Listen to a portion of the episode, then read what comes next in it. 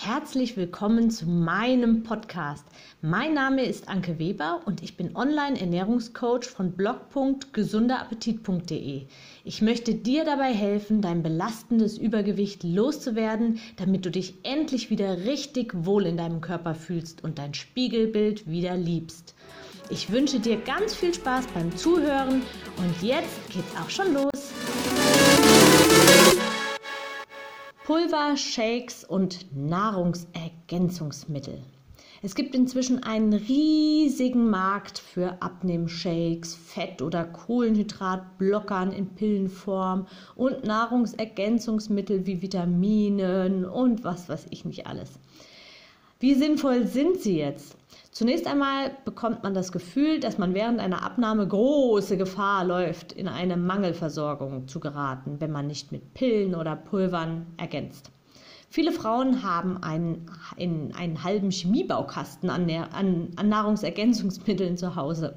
Das fängt an bei Omega-3-Kapseln für die gute Fette, dann diverse Vitaminpräparate für Stoffwechsel und Fitness, L-Carnitin für die Fettverbrennung, Aminosäuren, ähm, für den Muskelerhalt, also die heißen auch BCAAs, das sind bestimmte Aminosäuren nur. Ananasenzyme, um den Stoffwechsel zu beschleunigen, Ballaststoffe in Shakes, Pro- und Präbiotika für den Darm. Ich weiß nicht, ich könnte unendlich viele Sachen aufzählen. Dir sind bestimmt schon richtig viele davon begegnet. Dann muss der Körper entschlacken oder entgiften oder sonst was. Ja, und ständig kommen neue Zaubermittel auf den Markt und erfreuen sich reißendem Absatz. Für viele eben ein Strohhalm, der aber leider dann doch schnell zerbricht. Wenn du Mahlzeiten durch Shakes ersetzt, dann wirst du langfristig einfach keinen Erfolg haben. Du wirst überhaupt nichts dadurch lernen, außer auf Essen zu verzichten.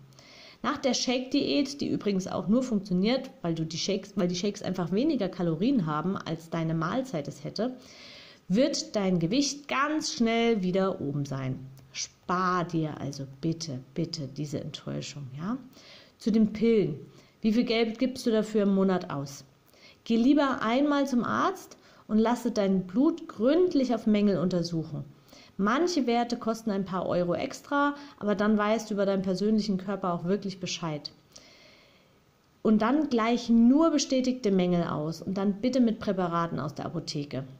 Mehr gibt es eigentlich dazu auch nicht zu sagen. Vitamine aus dem Chemiebaukasten werden grundsätzlich vom Körper schlechter aufgenommen als aus der Nahrung.